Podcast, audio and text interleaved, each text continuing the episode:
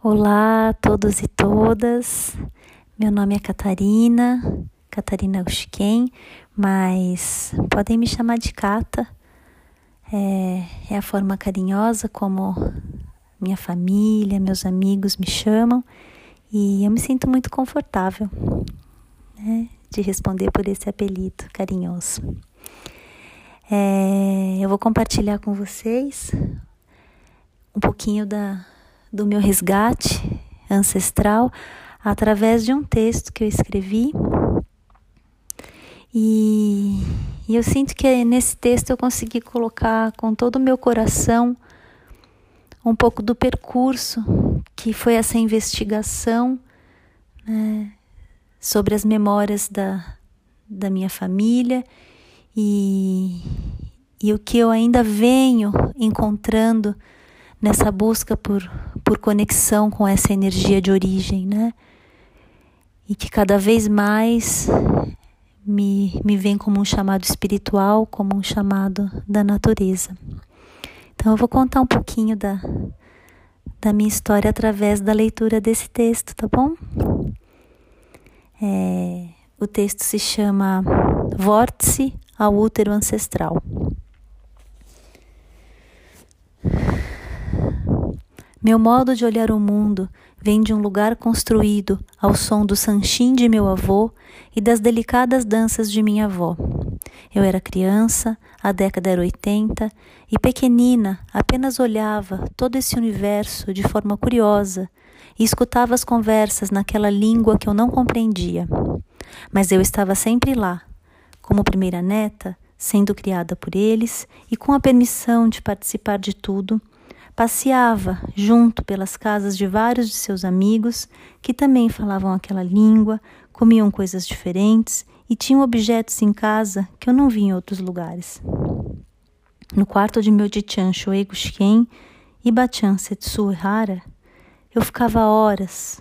Adorava abrir o armário de madeira, pintado de cor amarela, tirar de lá de dentro os álbuns de fotografias antigas, postais, cartas e ficar brincando com aquelas coisas tão diferentes. Olhava aquelas letras bonitas que pareciam desenhos e tentava fazer igual e acabava riscando com minhas tentativas alguns postais em branco e até mesmo umas fotografias. Esse material que herdei e que me é tão precioso, quando olho, até hoje ainda me divirto com esses vestígios da minha criança. Um dia, após o velório de minha avó, num gesto de saudades daqueles tempos, resolvi abrir aquele armário amarelo que meu avô, mesmo depois de anos, não se desfez nunca. Mas desta vez encontrei algo que não me lembro de ter visto antes. Onze diários de meu avô, escrito com sua caligrafia que me encantava e que datavam desde 1936. Muitas águas fluíram e confluíram depois desse dia. Meu avô me presenteou com esses diários e só me pediu para tentar entender o que ali estava escrito depois que ele partisse. A partir desse dia, recebi meu primeiro chamado e comecei a investigar minha ancestralidade. Mas como eu havia amadurecido as perguntas que eu queria fazer para o meu avô, era ele quem me deixava no ano de 2008. Então, os ventos começaram a soprar de um jeito cada vez mais fortes e eu, cada vez mais, queria conhecer esse lugar esse Japão, de onde ele tinha vindo aos 13 anos de idade, atravessando o oceano no navio Arizona Amaro. Comecei a descobrir que meu avô me deix... havia me deixado apenas pistas, mas que eu precisava me dedicar para encontrar esse lugar. Aos poucos, fui percebendo, pela análise dos meus desenhos e pinturas da época, que eu precisava investigar mais profundamente minhas origens pois sem a presença de meus avós e sem meu olhar de criança curiosa, o que eu estava colocando no papel sofria um apagamento e perdia sua identidade de origem. mesmo com afeto pelas belezas e sabedorias desse Japão que eu idealizava e buscava através de livros e imagens, passei por uma crise com tudo que eu produzia naquele momento e por um bom tempo até parei de pintar. Mas continuei no processo de resgate ancestral e em 2016 finalmente viajei para encontrar as paisagens de Okinawa. Um dia antes de embarcar, decidi levar os diários e presentear Mi, irmã de meu avô, com estas preciosas memórias. Eu senti que eles podiam se encontrar de alguma forma e reconectar laços perdidos por um espaço de quase 40 anos que demoraram para se ver pessoalmente. E que através destas lembranças eles poderiam se abraçar mas tive certeza que as pistas do meu coração me levavam para o caminho certo quando os olhos dela encheram-se de lágrimas e ela passou as delicadas folhas do papel já amarelado pelo tempo em seu rosto, pronunciando várias vezes o nome de meu avô.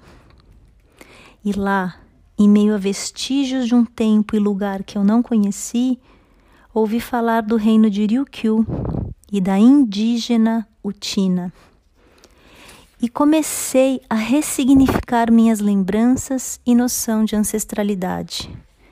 Senti no calor amoroso de como fui recebida as palavras que ouvia quando era mais jovem. Quando você for para Okinawa, vai ser recebida com alegria. Não precisa falar a língua, nem ter os traços iguais no rosto. Pode ser terceira, quarta, quinta geração, o que for. Eles vão te receber com alegria, porque você voltou para casa.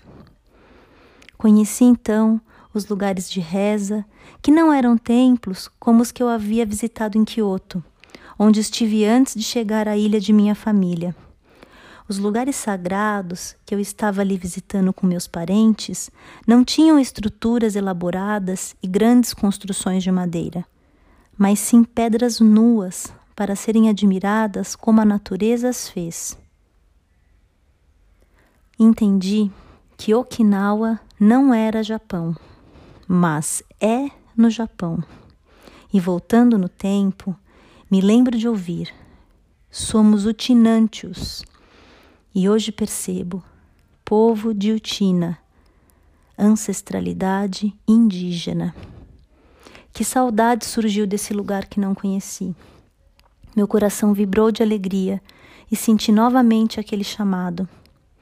Me despedi de Okinawa com sementes hidratadas, esperando o momento de germinar. De volta ao Brasil, precisei expandir as minhas fronteiras e iniciei um período de muitas viagens e contato com outras cosmologias e maneiras de existir. Essa expansão me fez retomar a produção, resgatar as minhas caligrafias imaginadas lá da infância e novos processos surgiram, escavando camadas e mais camadas de mim mesma. Comecei a compor as escrituras abstratas sobre a pele de pessoas que encontrei pela caminhada.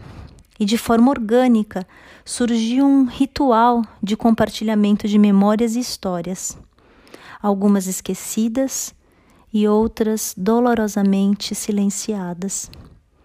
Em parceria com o fotógrafo Galópido, que registrou os momentos através de sua arte da fotografia, olhando as escrituras sobre os corpos, comecei a me perguntar novamente sobre o que estava oculto, o que havia sido apagado, o que ainda não estava conseguindo enxergar.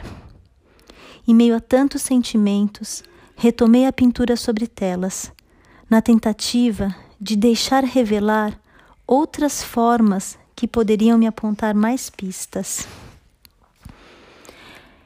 Depois de algumas telas, novamente me veio aquela voz ancestral.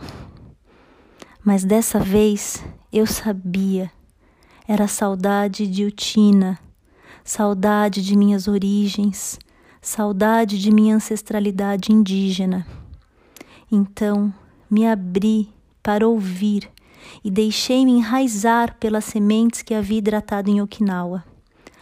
Abrindo o coração, percebi que eu precisava desconstruir minha visão colonizada e enxergar o mundo e suas histórias através de perspectivas mais justas. E para que isso pudesse fluir, era necessário me reconectar com os povos originários, estar com eles, ouvir deles como ouvi o ensinamento dos meus avós. Agora, com novos olhos, quero com eles aprender.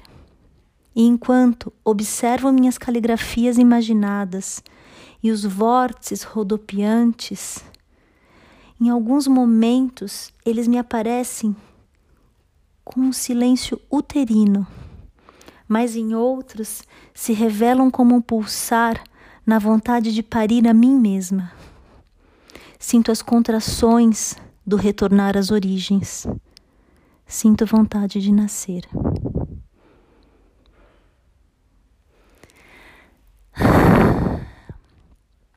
Esse foi o texto que me veio. É, eu esqueci de falar logo no comecinho que eu sou artista plástica e, e eu estou no momento agora né, de dessa necessidade, né, de, como eu disse, me liberar de marcas que eu absorvi pela forma como a gente é moldado nessa sociedade que a gente vive. É, eu sinto que é preciso, né, retornar a esse chamado da natureza, buscar meios mais justos de fluir por esse planeta, ver de que forma, né, que que através do meu trabalho, através do meu fazer, eu posso contribuir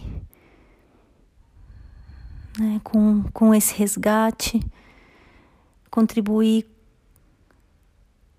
de alguma maneira para que a gente possa fazer a justiça e, e que a gente possa ter mais igualdade, né, que a gente possa, possa, possa ter mais igualdade de, de direitos nessa terra. Eu sinto que agora que meus olhos estão se abrindo, que esse chamado, que a princípio começou com uma busca de identidade por conta desse resgate ancestral, mas muito ligado à minha questão como artista, hoje isso já não é, é eu sinto que já não é o chamado principal.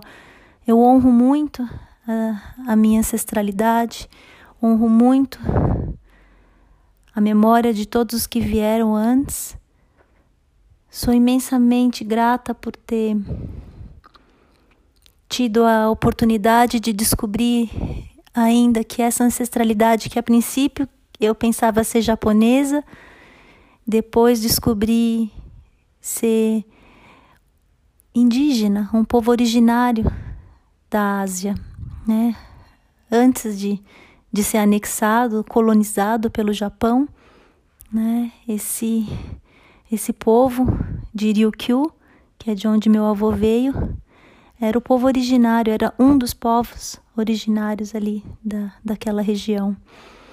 Então, eu sinto que eu tenho esse comprometimento de, através do meu fazer, do meu ser, estar ao lado de quem de quem sempre, sempre, sempre esteve conectado à natureza.